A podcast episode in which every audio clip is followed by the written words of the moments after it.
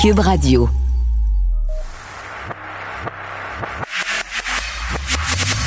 Derrière chaque nouvelle se cache une explication. Aviser, mesurer, renseigner. Pour lui, l'information est à la base de la compréhension. Engagé sur les enjeux de société, il réfléchit aux solutions. Alexandre Morin-Villouellette. Énorme journée en actualité aujourd'hui qui nous attend. Là. Vraiment, c'est un feu roulant. Ça paraît que l'automne s'en revient et qu'avec le retour de la politique, euh, on a ben, toutes sortes de sujets qui viennent nous frapper. Hier, on apprend que c'est 8500 profs et des poussières qui manquent dans le système d'éducation québécois. On a entendu hier à Cube Radio, ici sur les ondes, avec Jean-François Barry, même le ministre Bernard Drainville de l'Éducation, dire là, en ondes candidement Hey, si vous connaissez des profs à la retraite qui aimeraient revenir nous aider, euh, appelez-les. Moi, je trouve que ça prend une dose ouais, de courage, d'accord, de venir dire quelque chose comme ça quand vous êtes ministre de l'Éducation. Ça nous montre aussi à quel point ben il y a une crise, une crise qu'on n'a pas vu venir, qu'on annonce comme ça une semaine avant la rentrée scolaire. Ouais, je veux, je veux être empathique, moi aussi, je veux trouver des solutions, je veux pas nécessairement pointer du doigt. quand ça fait plusieurs années que tu es au pouvoir, comme la CAC l'est, euh, tu es censé avoir des chiffres de ton nombre d'enseignants. En tout cas, je sais pas, suis pas moi le ministre de l'Éducation. On dirait que tu veux être au courant, tu veux être mis au courant de ce genre de détails-là. Puis c'est un appel à faire aux profs. Tu le fais, je sais pas, en début d'été peut-être, T'attends pas comme la semaine avant. Non, en tout cas, je veux dire, tant qu'à être ministre de l'Éducation, je vais faire un mauvais jeu de mots d'école. Mais là, on dirait que M. Drainville essaie de faire son devoir la veille. Et qu'il se rend compte que ben il va manquer de temps et donc ben qu'il va euh, échouer à la note de passage. C'est un peu ce à quoi on a l'impression d'assister en ce moment dans le système d'éducation. Mais bon, on espère quand même trouver des profs parce qu'au final, ben, c'est nos élèves aussi au Québec mais qui vont en payer le prix sinon parlant d'éducation, on a un rapport dévastateur qui vient de tomber ce matin, commandé par Québec. On voulait, entre autres, aller prendre le pouls dans le milieu des entraîneurs dans les réseaux scolaires, les entraîneurs de sport, bien évidemment. Et on se rend compte qu'en ce moment, il y a un manque de vérification des antécédents des entraîneurs. On vérifie presque pas c'est quoi les antécédents judiciaires des gens qu'on engage pour être les entraîneurs de nos jeunes de nos mineurs dans des équipes sportives. Tout ça, ça suit le reportage de nos excellents collègues à l'émission JE sur l'entraîneur de basketball, Danny Vincent. Je rappelle un peu, là, M. Vincent, lui, il y a des plaintes qui ont été déposées en 2012 à la police de Longueuil contre lui. Jamais eu d'accusation par la suite. Il y a sept joueuses de basketball féminin, sept anciennes joueuses qui ont été avec lui, qui l'ont accusé, qui ont dénoncé des gestes d'abus physiques, d'harcèlement psychologique, de violence verbale. Et lui, ben, pendant des années, semble-t-il, pouvait agir, se promener d'une école à une autre, sans qu'on vienne ben, l'enquiquiner à nouveau avec tout ça. pendant ce temps-là, ben, c'est un, pattern, si on veut. C'est un modus operandi qui revient un peu partout dans le milieu scolaire. Il n'y a presque pas de communication entre les fédérations, les organismes, le milieu scolaire ensemble. Ce qui fait en sorte qu'il y a des entraîneurs qui ne sont pas affiliés le même au milieu scolaire, qui peuvent entraîner dans une, deux, trois, quatre écoles, vont peut-être même commettre une inconduite dans une école, mais continuer à travailler à d'autres endroits. Ils peuvent même passer, par exemple, à être un coach de cheerleading, puis se ramasser à faire du coaching de gymnastique dans une autre école. Ça, il n'y a aucun problème. On peut faire ça comme ça. Puis pour l'instant, ben, t'es pas obligé de déclarer. Tu peux avoir un casier judiciaire, tu pourrais déjà avoir été accusé d'un crime, avoir été enquêté par la police. Bouf, c'est pas quelque chose qu'on sait vraiment. C'est extrêmement préoccupant. Puis la ministre du Sport, Isabelle Charret, lui, euh, elle avait déjà demandé, entre autres, ben, une enquête sur M. Vincent, mais en général avait commandé euh, ce rapport-là plusieurs euh, mesures qui sont demandées, entre autres dans les recommandations, de donner ben, une déclaration élargie de ses antécédents judiciaires. quand on se fait engager comme entraîneur quelque part, on dirait que c'est la moindre des choses. Je, suis peut-être naïf, mais dans ma tête, puis peut-être dans la tête de d'autres gens dans le public, je pensais que c'était déjà le cas. J'étais convaincu que si on vérifiait déjà les antécédents de nos, de nos entraîneurs, puis là, ça va m'amener une autre question. Là, on veut engager 8500 euh, nouvelles personnes pour venir pallier au manque de profs, au manque d'enseignants dans les écoles. OK. On va prendre des gens un peu à gauche, un peu à droite, euh, des anciens qui ont euh, des anciens professeurs peut-être à retraite, d'accord, mais aussi des gens qui sont pas légalement qualifiés. C'est déjà quelque chose que dans le système de. Des gens qui ont un bac, des gens qui veulent venir aider, qui veulent venir aider à l'enseignement, surveiller les classes, surveiller les jeunes, puis tout ça, c'est beau. C'est une solution de rechange, c'est une solution quand même. Mais là, mon problème, il reste entier, puis il reste le même que pour les entraîneurs. Dans la frénésie de vouloir trouver 8500 personnes, est-ce qu'on va bien vérifier les antécédents de ces gens-là? Est-ce qu'on va s'assurer, par exemple, que le prof remplaçant, comme ça en question, qui vient dans une classe, ben, va pas commencer à être super partisan sur des enjeux politiques, par exemple? Va pas se mettre à répéter peut-être ben, de la désinformation anti-vax? Va pas se mettre. Là, c'est sûr, je fais un scénario qui est un peu dramatique. Mais sur 8500 profs, ça en prend une dizaine là-dedans, qui, eux, ben, décident de déroger à cette espèce de code d'éthique dans l'enseignement, puis qui font un peu n'importe quoi, puis qui commencent à enseigner leur vision du monde, leurs enjeux politiques aux jeunes. Ben, ce serait catastrophique. J'espère qu'on va faire des bonnes vérifications. À date, j'ai rien entendu là-dessus. Sincèrement, moi, c'est quelque chose qui m'inquiète. En plus, mais ben, on n'a toujours pas de données sur qu'est-ce que ça, à quoi ça va ressembler pour l'éducation des jeunes d'avoir des profs qui ne sont pas formés pour l'être. J'ai beaucoup d'inquiétudes par rapport à tout ça, puis à cette rentrée scolaire qui s'en vient euh, à grands pas, faut-il le dire. On viendra dans euh, pas longtemps l'émission avec Luc La Liberté, bien évidemment, sur le débat républicain aux États-Unis qui s'est déroulé hier soir. Hein. On avait huit candidats qui étaient présents, pas Donald Trump, bien sûr, qui avait déjà, lui, prévu de son côté une entrevue préenregistrée de 45 minutes avec Tucker Carlson en même temps que le débat des républicains. Ça a été un drôle de débat. On l'occasion d'y revenir, mais drôle de débat dans lequel pas grand monde a réussi à se débarquer vraiment du lot. Des gens qui étaient extrêmement prudents. Sur les huit candidats sur place, il y en a juste deux qui ont dit qu'ils ne supporteraient pas Donald Trump si celui-ci se retrouvait ben, à être condamné au criminel. Mais il y a six des huit candidats sur place qui ont dit Ah oui, on va le supporter pareil. Imaginez voir un candidat présidentiel en prison faire sa campagne. C'est complètement ahurissant, mais c'est le monde dans lequel on vit en ce moment. Va être intéressant d'y revenir avec Luc La Liberté un peu plus tard aujourd'hui.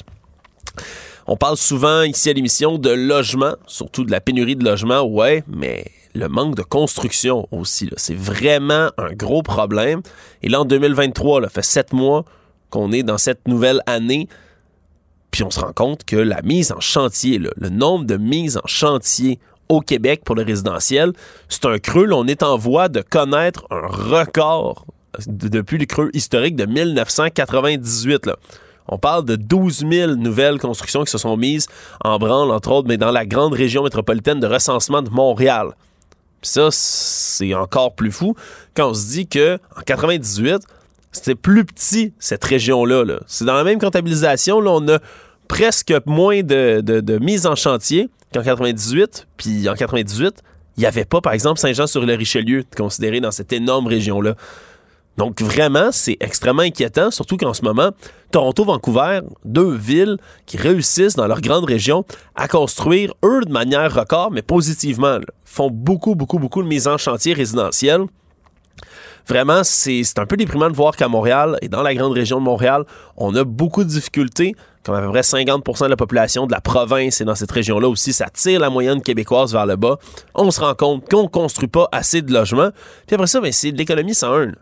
Si on a toujours plus de population, on a une immigration qui est plus soutenue, c'est bien, ça vient pallier à la, au, manque de main-d'œuvre, entre autres.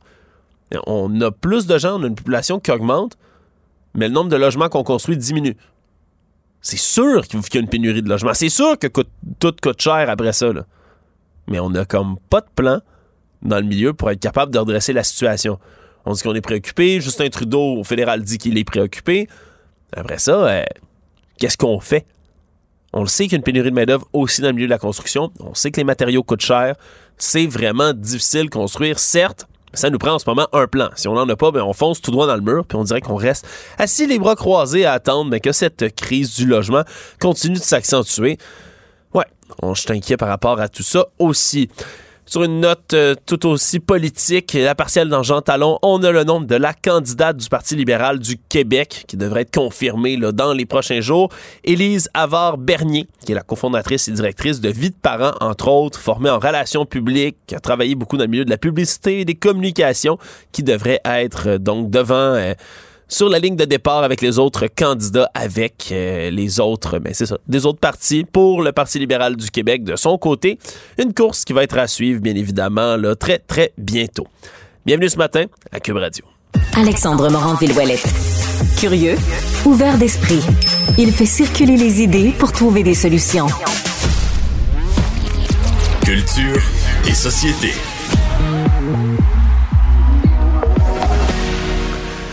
Ce matin, on a le plaisir d'être avec Christine Manzo, qui est journaliste art et spectacle à TVA, qui est avec nous pour bien évidemment faire la chronique culturelle. Bonjour Christine. Salut Alexandre, bon début de journée. Bon début de journée. Écoute, tu as eu une chance pour laquelle je t'envie à mourir. tu as eu l'occasion de rencontrer Charlotte Cardin parce que c'est aujourd'hui ou ce soir plutôt que son album 99 Nights sort. Ouais, ce soir à minuit, demain officiellement. Euh, et ben, contente de voir que tu es jaloux. Je peux t'assurer qu'elle est aussi douce et gentille qu'elle en a l'air. Ah. Charlotte, c'était vraiment une super rencontre. Euh, et donc, c'est demain officiellement qu'on écoutera 99 Nights, son nouvel album, son deuxième en entier. Le premier extrait, euh, Confetti, ben, c'est déjà un hit.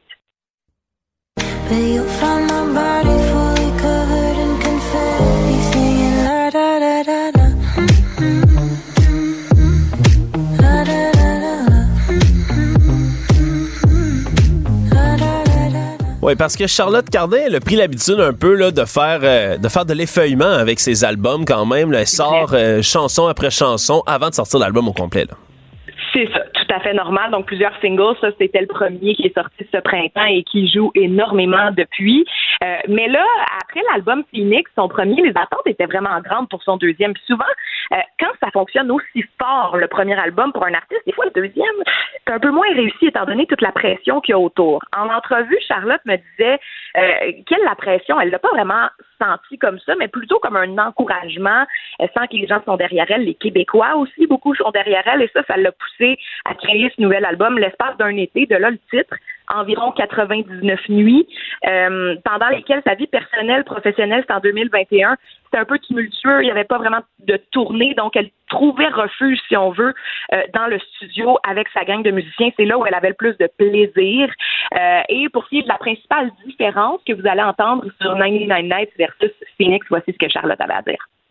C'est moins dans la, dans la puissance vocale, c'est un peu plus dans les nuances, dans la subtilité. Il y a des textes qui sont un petit peu plus parlés. J'ai travaillé avec Patrick Watson sur une des, des chansons de l'album qui s'appelle Next to You. Il se passe tellement quelque chose d'extraordinaire quand Patrick Watson joue.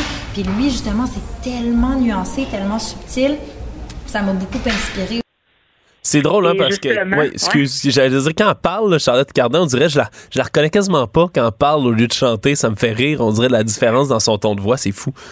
Ben, c'est peut-être justement à cause de la puissance qu'elle a souvent dans sa voix. Et là, elle parlait d'aller vers un autre, une autre avenue musicale avec cette collaboration avec Patrick Watson. La voici justement Next to You.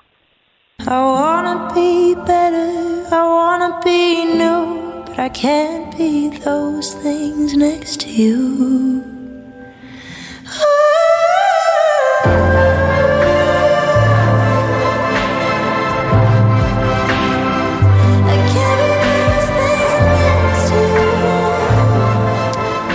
Si je ne m'abuse, ça, euh, Christine, c'est la chanson, entre autres, qu'elle a euh, interprétée pour Callers, hein, les fameuses euh, chaînes de vidéos musicaux récemment, ça. Exactement, c'est celle-là. Ça a été le dernier extrait de l'album qui est sorti. Là, moi, j'ai écouté 99 Nights en entier et je peux vous dire que ça va pas décevoir les fans de Charlotte. C'est très pop, avec des accents électro, R&B même aussi. Il y a une chanson très R&B avec du saxophone que j'ai beaucoup aimé. Euh, et j'ai un autre coup de cœur, je la trouve légère, je la trouve positive, vraiment le fun cette chanson-là. Voici Someone I Could Love.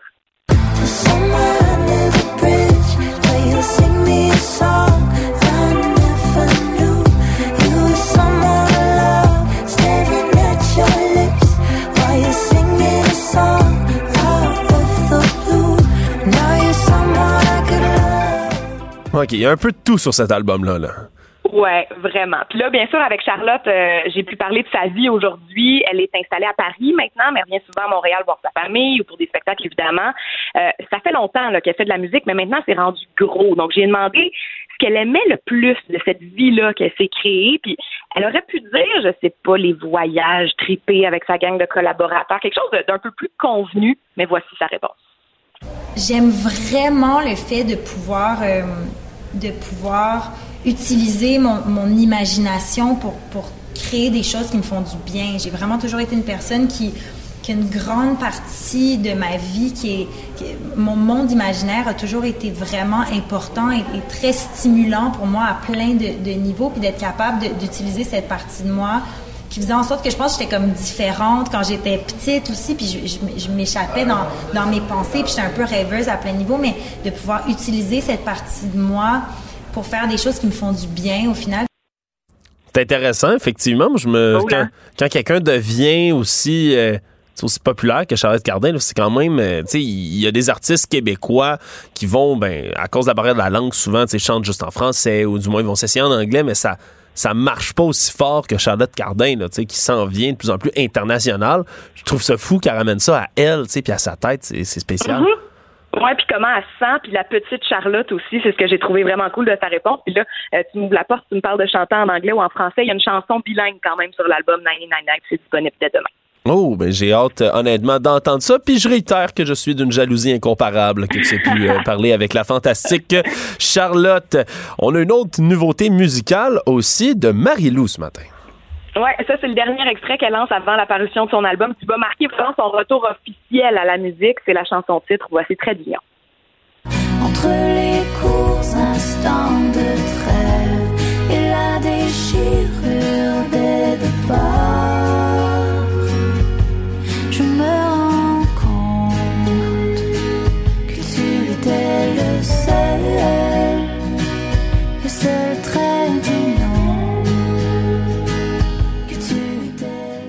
Ça va être un autre album qui va être pas mal attendu, ça, surtout que c'est un retour, comme tu le dis.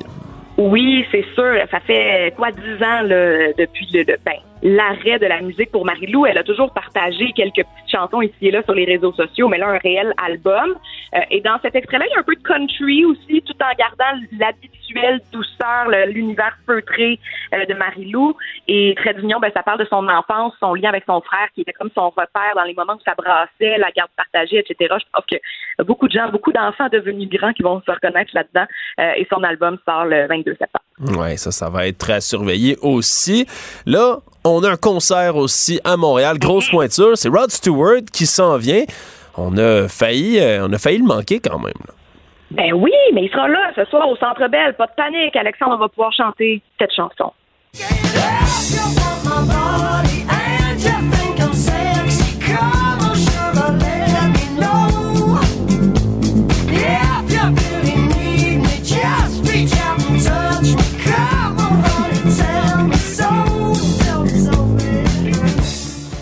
Ouh, ça va brasser? ouais, ça part bien matin, ça. Hein. On va vous la mettre dans la tête. Euh, Rod Stewart, qui est arrivé, c'est qu'il y avait annulé un, un, concert samedi à Saskatoon. La première partie de Cheap Trick avait eu lieu, puis après ça, les fans attendaient, attendaient, et il s'est jamais présenté. Ça regardait pas bien, donc, pour les concerts cette semaine, mais il y en avait un hier à Ottawa, celui de ce soir. Hier, il s'est bel et bien présenté. Il a partagé une vidéo, d'ailleurs, qui explique ce qui s'est passé en fin de semaine.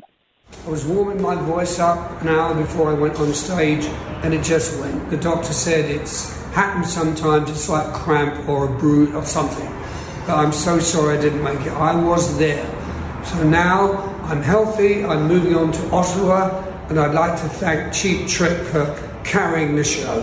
Hopefully, I'll come back and see you another day. And I'm, my deepest, deepest apologies. Une crampe de gorge, c'est ça, j'ai compris? Il s'est blessé au porte vocale pendant la répétition. Sa voix a, lâché carrément. Et ce que les médecins lui ont expliqué, c'est que c'était une sorte de crampe. Mais là, ben, vous l'avez entendu parler, donc ses cordes vocales sont rétablies et sont prêtes pour ce soir aux Centre Oui, ça va être euh, tout un show pour les chanceux qui peuvent aller voir tout ça. En terminant ensemble, Christine, on va parler du phénomène Barbie, un film que je suis allé voir moi-même, habillé en rose, qui était que j'ai beaucoup apprécié, mais là qui va qui va peut-être me forcer à retourner le voir. C'est quoi? On a du contenu inédit qui va sortir?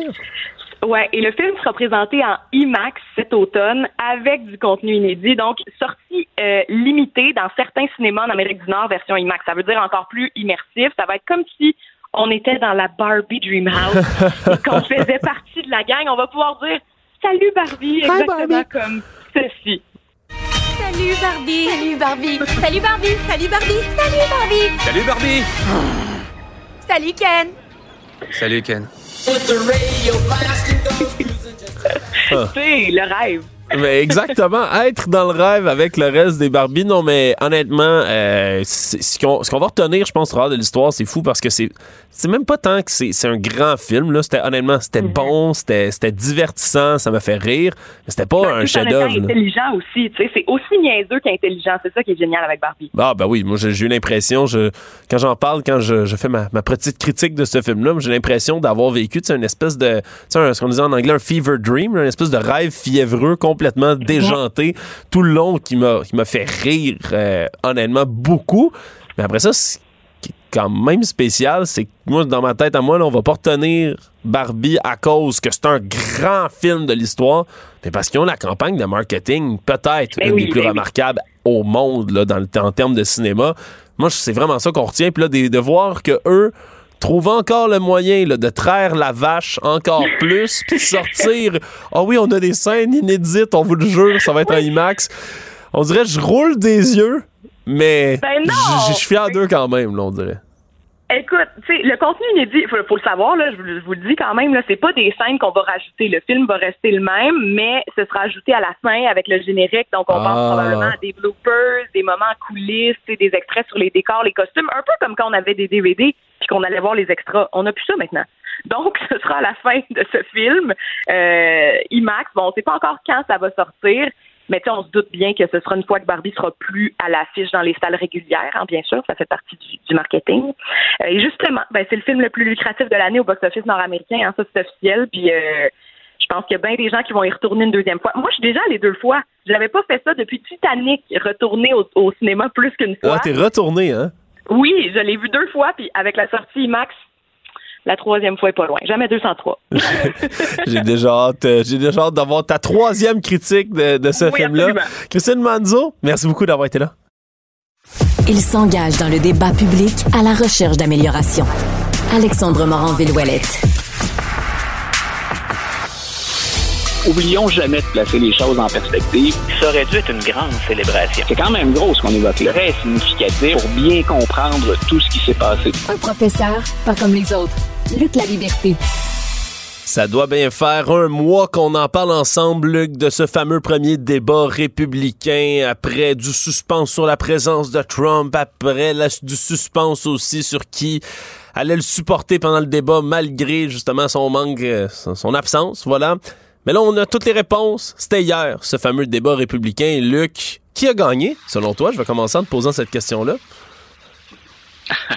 Écoute, premier commentaire. Si, euh, si on a un débat sans Trump, je pense que pour le Parti républicain, mais pour l'ensemble de ceux qui étaient à l'écoute hier, c'est si Trump n'est pas là, qui à la place de Trump? C'est la première grande question, en tout cas, que j'avais avant même euh, d'analyser les discours là, ou les interventions de chacun, chacune, dans le cas de Mme Haley.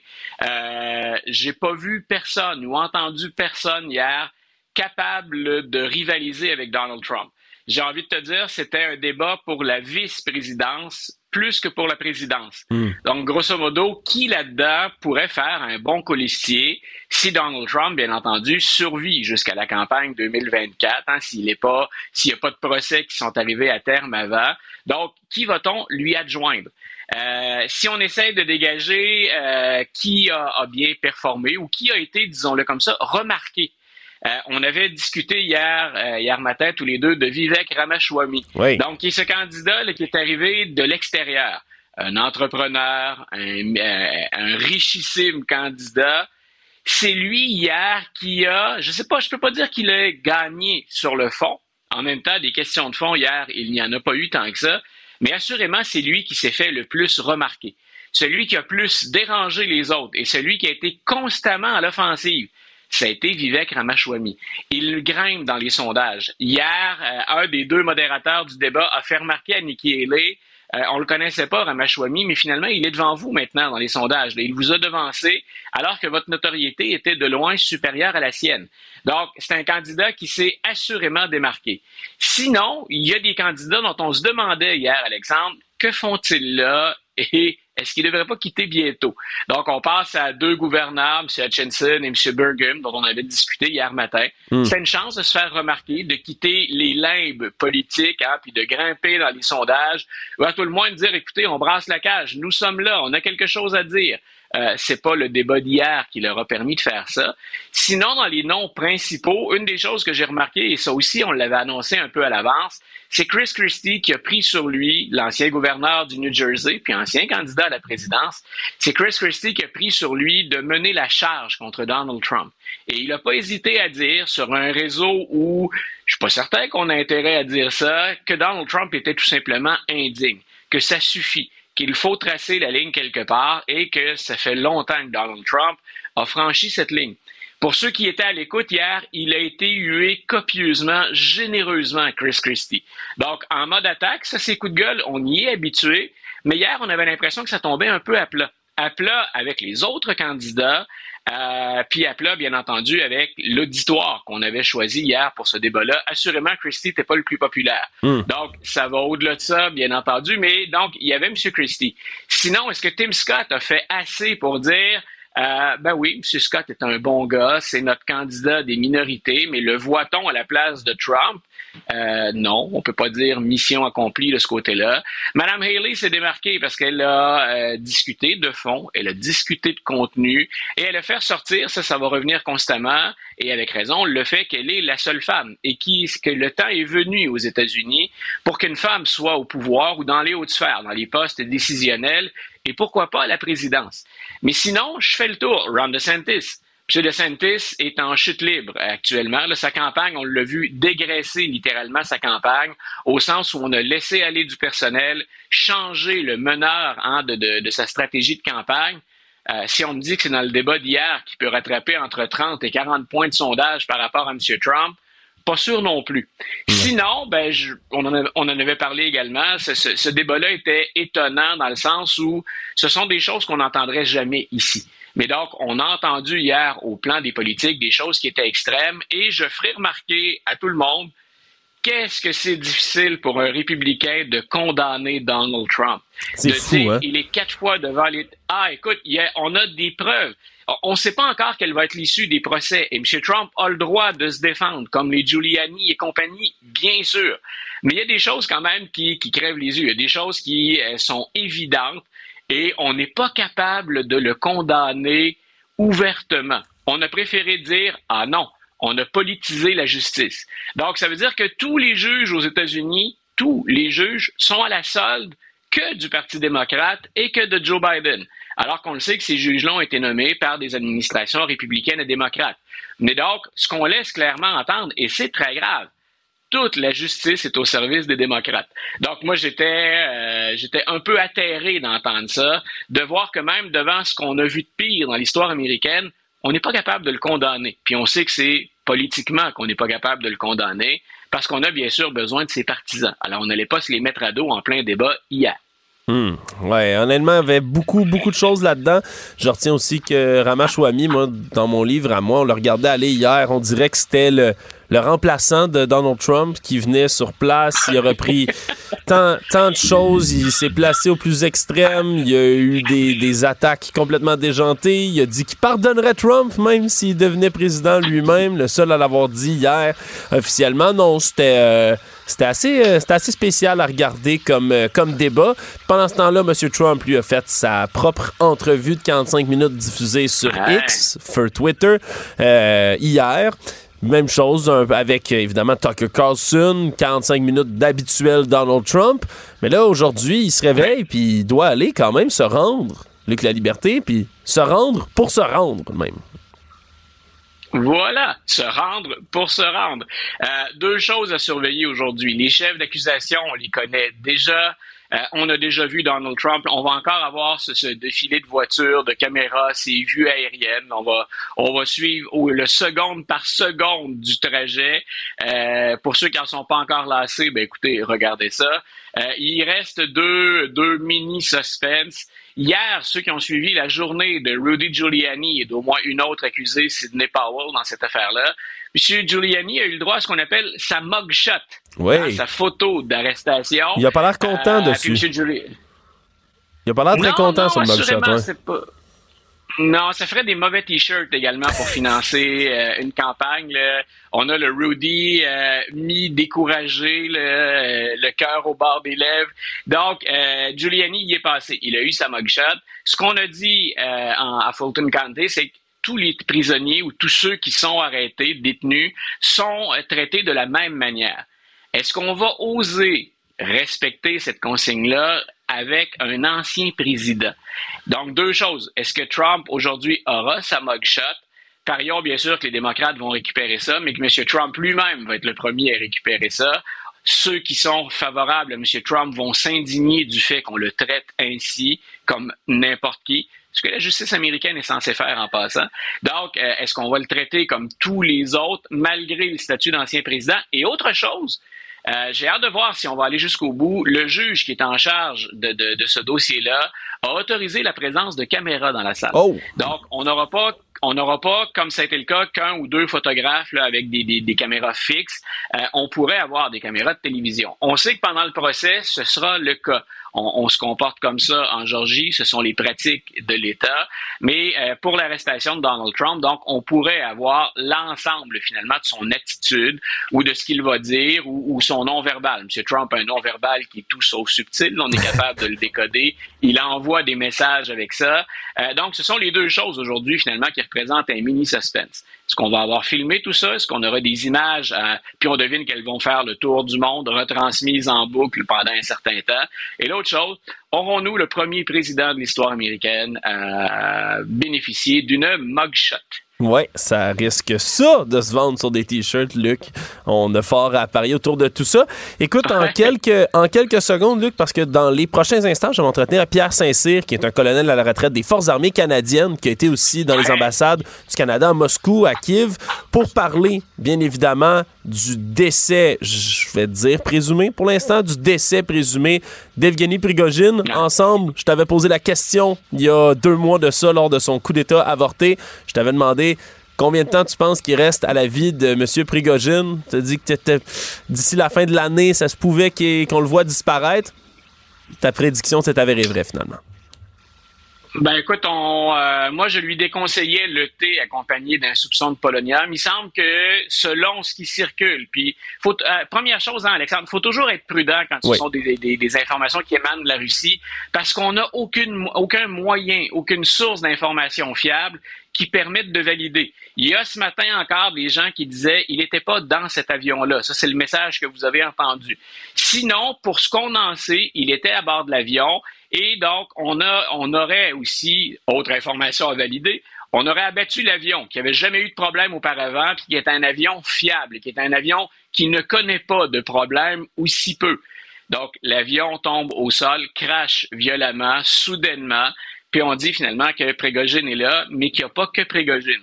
Donc, en supposant que c'est un, c'est une vengeance à l'endroit de Prégogine, ben, il semble qu'on ait choisi de régler plus qu'un problème en même temps. Donc, Prégogine n'était pas le seul du groupe Wagner à bord. Donc, et on aurait sacrifié euh, les pilotes en compagnie de ceux dont on souhaitait se débarrasser. Mais c'est troublant à plusieurs égards. Il y, a, personne qui va pleurer, je pense, sur Prégogine, qui est responsable d'un certain nombre de choses euh, en Europe de l'Est ou encore en Afrique beaucoup plus. Euh, mais c'est troublant pas avoir d'informations plus que ça. Et si ça devait constituer une, démonstration de force de Vladimir Poutine, il y a encore là deux ou trois choses à observer. Euh, un, c'est une démonstration de force. Ne doutez pas puis ne remettez pas en question Poutine. De l'autre côté, est-ce qu'il y aurait un, retour de flamme pour Poutine qui éliminerait encore de façon violente un adversaire? Il y a eu de la grogne en Russie dans la dernière année. Est-ce que ça pourrait être le cas encore une fois? Euh, je vais être à l'écoute, en tout cas, pour entendre ta prochaine entrevue. Luc La Liberté, merci d'avoir mis la table pour nous. On se reparle demain. bonne journée, Alexandre. Créatif, Alexandre Morin-Villouellette rêve d'un monde meilleur. Et pour cela, il remet en question les conventions. Comme je le disais, on s'entretient sur le même sujet avec Pierre Saint-Cyr, colonel à la retraite des Forces armées canadiennes, ancien attaché de défense également aux ambassades du Canada à Moscou et à Kiev. Monsieur Saint-Cyr, bonjour. Bonjour, M. Moranville. Avec quel euh, degré de scepticisme est-ce qu'il faut prendre toutes les informations qui nous parviennent de la Russie hier sur l'écrasement de l'avion dans lequel se trouverait, je vais le dire au conditionnel, M. Prigogine? il faudrait être très prudent avec euh, cette information-là.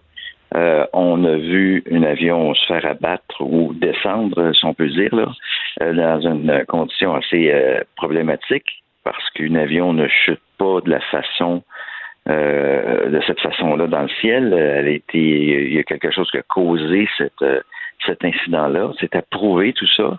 Euh, alors, on, il y a ça, cette prudence-là, savoir vraiment qu'est-ce qui s'est passé. Et il y a aussi cette prudence-là à, appliquer à savoir qui était vraiment à bord de l'appareil.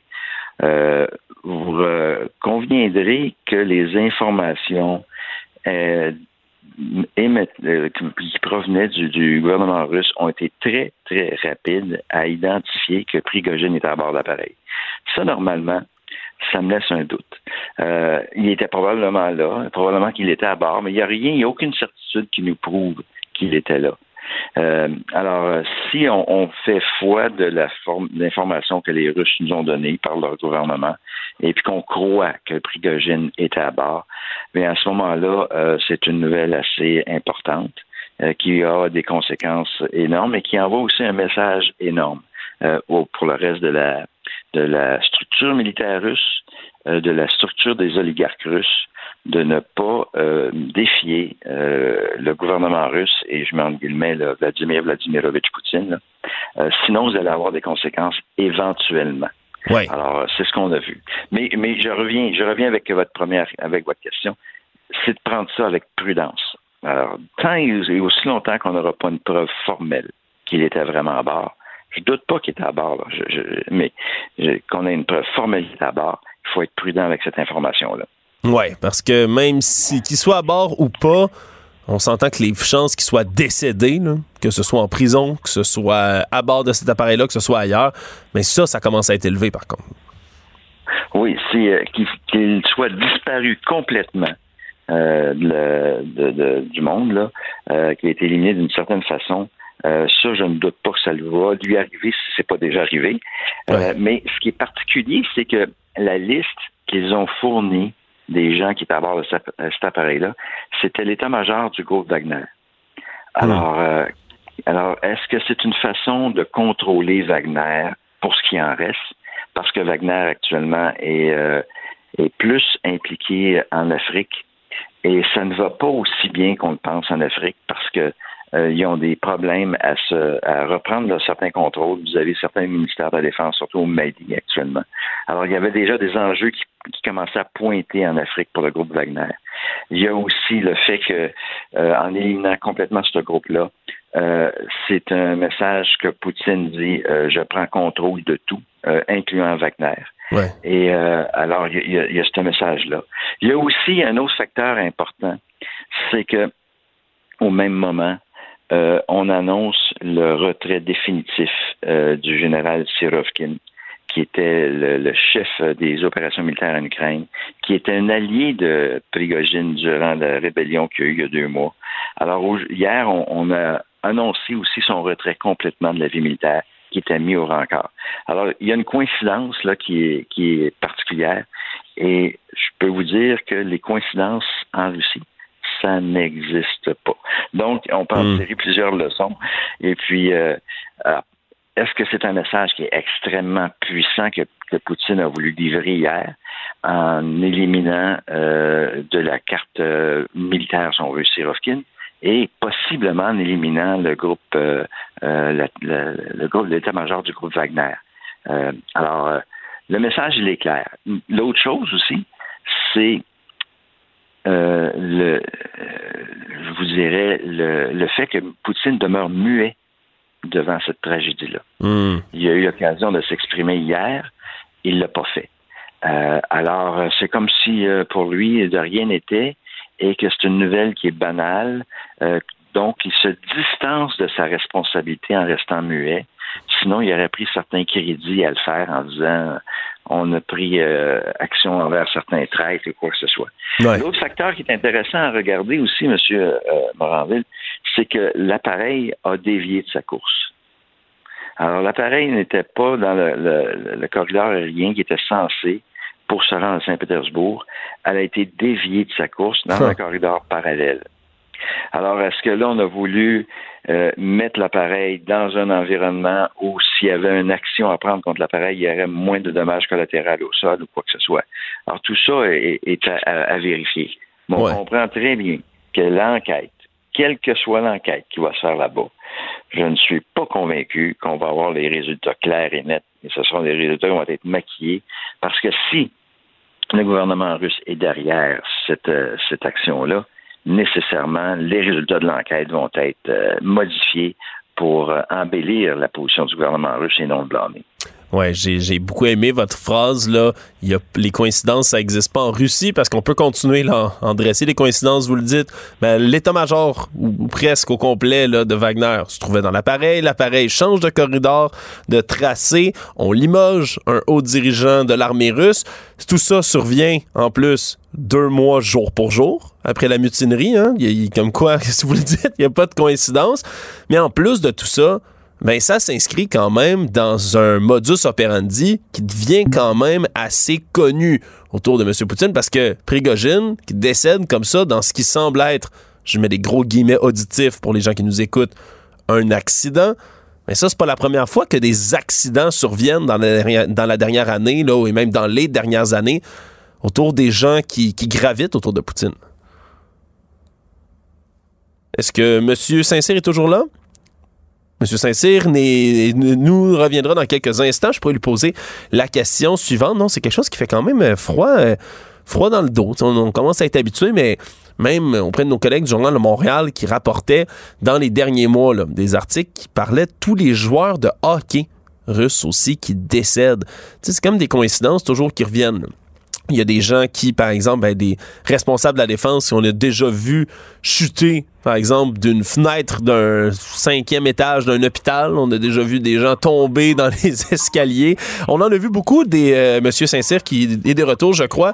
On en a vu beaucoup des espèces d'accidents, là, entre gros guillemets, arriver à des gens qui gravitent autour de Poutine des dernières années. Oui, mais c'est un message. Hein? Le, il veut contrôler absolument tout. Alors, il va, euh, il va s'assurer qu'il va faire l'intimidation auprès de tous les gens qui sont euh, contre lui pour s'assurer qu'il demeure dans sa ligne. Euh, on a vu le, le, mois dernier le procès bidon qui a refait à Navalny où il a imposé une autre peine de prison de 9 ans qui était complètement ridicule.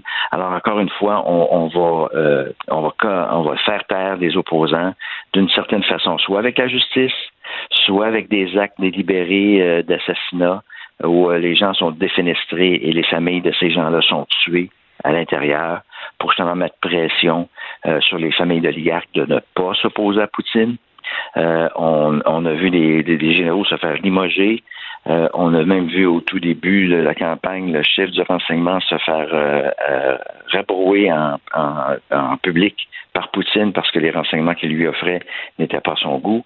Euh, alors, euh, c'est très violent comme réponse, mais c'est le signe d'un homme de, puissance qui veut asseoir absolument son pouvoir, puis il le fait d'une façon euh, violente, allant jusqu'à éliminer des gens. Alors, ce qu'on a vu hier, si jamais si jamais on a plus d'informations, qu'on est en mesure de le prouver vraiment, euh, c'est pas anodin euh, dans la façon que Poutine dirige son pays euh, en utilisant la violence. Ouais. J'ai envie de vous poser la question suivante parce que avec Prigogine de partis puis des gens justement qui s'opposent à M. Poutine qui disparaissent les uns après les autres, est-ce qu'il y a quand même un risque pour Vladimir Poutine lui-même là, de, justement faire trop le ménage comme ça, d'avoir beaucoup de sang sur les mains?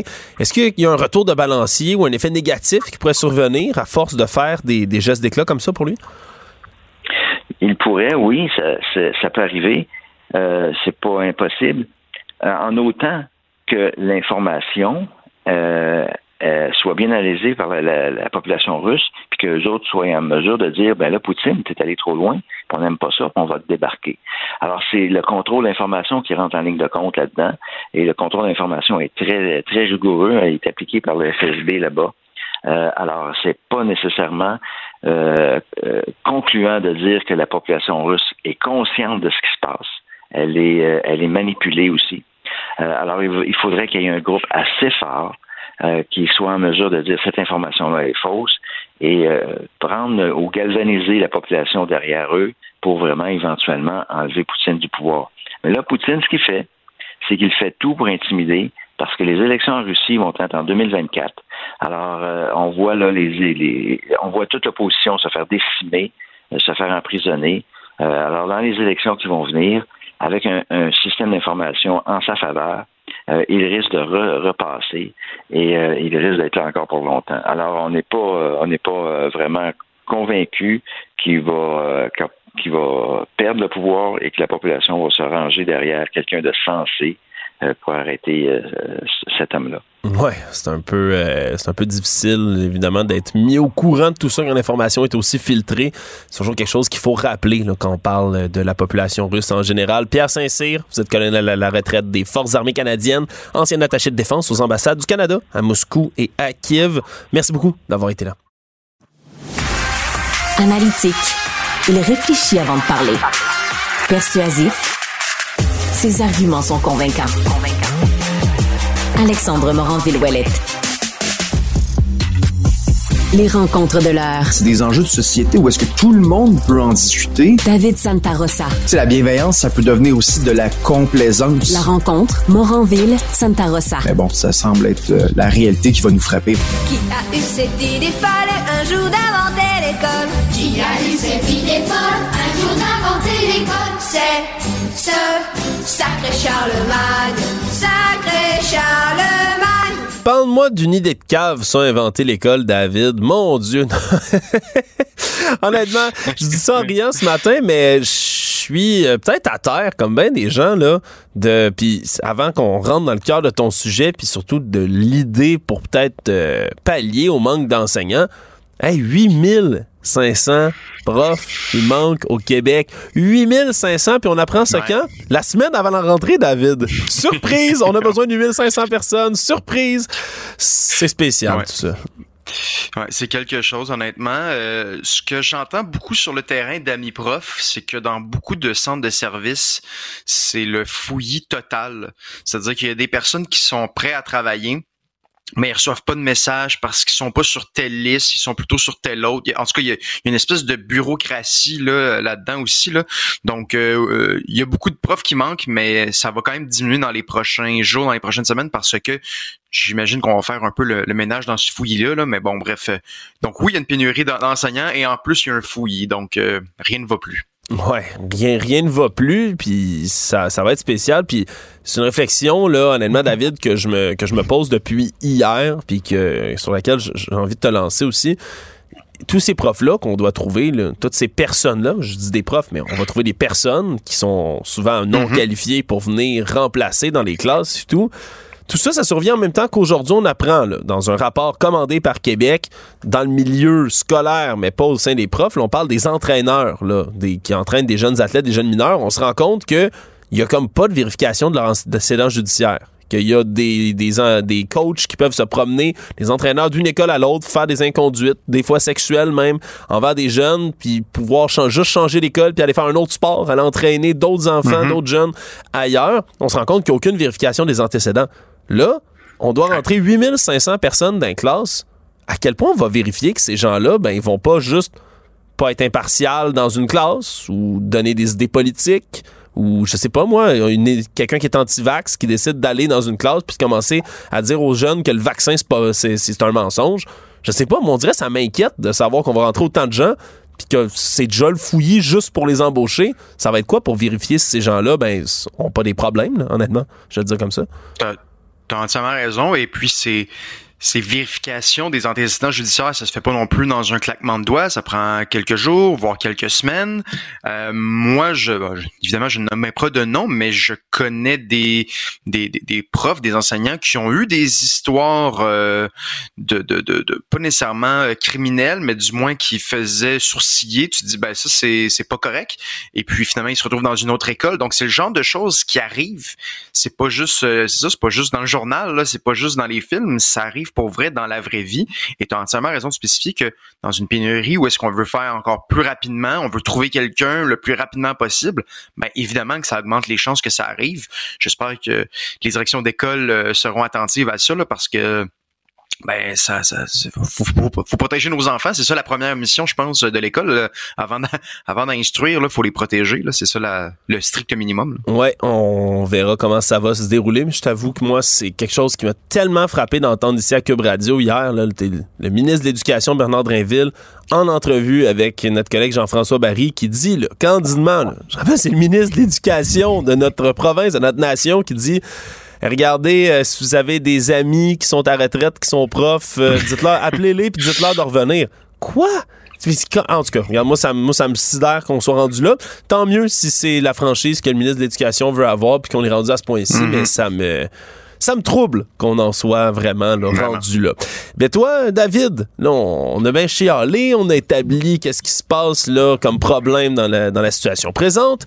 Mais nous, on est des gars de solution, David. Puis t'en as une pour nous ce matin. On va la régler, la pénurie d'enseignants. On va couper une année scolaire au complet. Tiens. Oui, c'était le, devoir d'hier. Euh, donc, idée euh, pour le moins originale, honnêtement, j'avais jamais entendu ça. Donc, l'idée d'enlever une année scolaire au primaire, donc enlever la sixième année. Comme ça, évidemment, tous les enseignants en sixième année, ben, ils peuvent maintenant aller prêter main forte et enseigner euh, en cinquième année ou dans un autre niveau, peu importe lequel. Euh, évidemment, ça a l'avantage d'en effet, ça, j'ai pas les chiffres exacts, mais ça réglerait une bonne partie quand même des postes vacants, ça c'est certain. Donc là, si on cherche une solution, euh, en lune.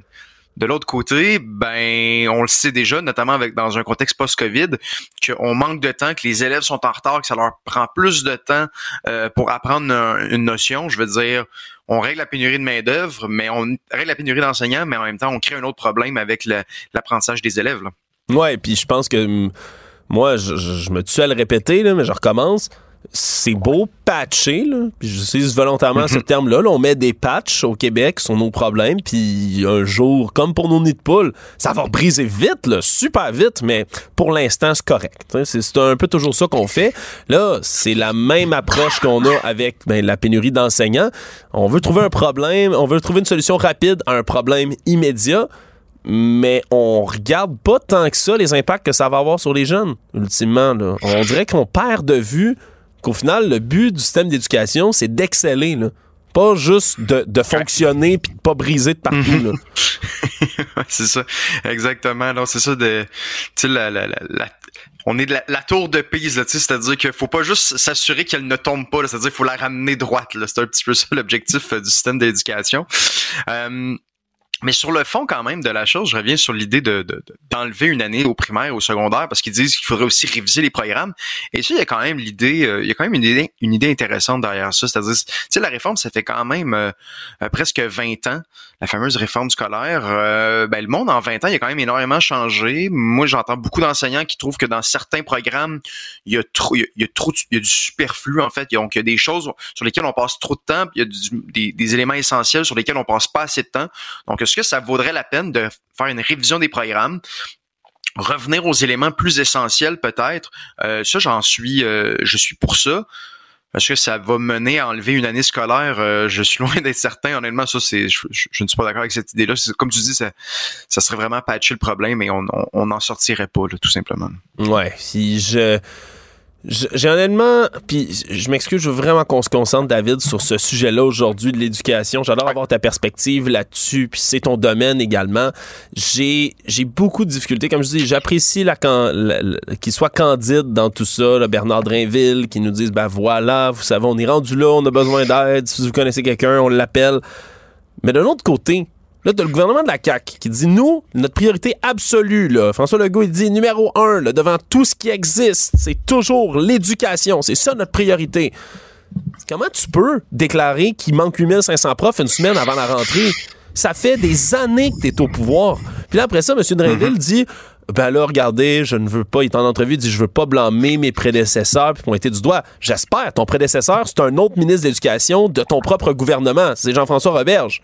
Je veux dire, c'est sûr que tu veux pas le pointer du doigt, mais c'est lui qui est en place depuis des années.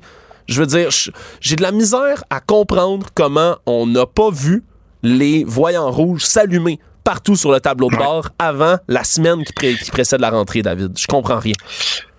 Ouais, sais, dans un premier on, pouvait pardonner la CAQ dans un premier mandat en disant ah ben c'est pas eux, ils viennent d'arriver, etc., etc. Mais là, je veux dire, ça fait presque cinq ans qu'ils sont au pouvoir.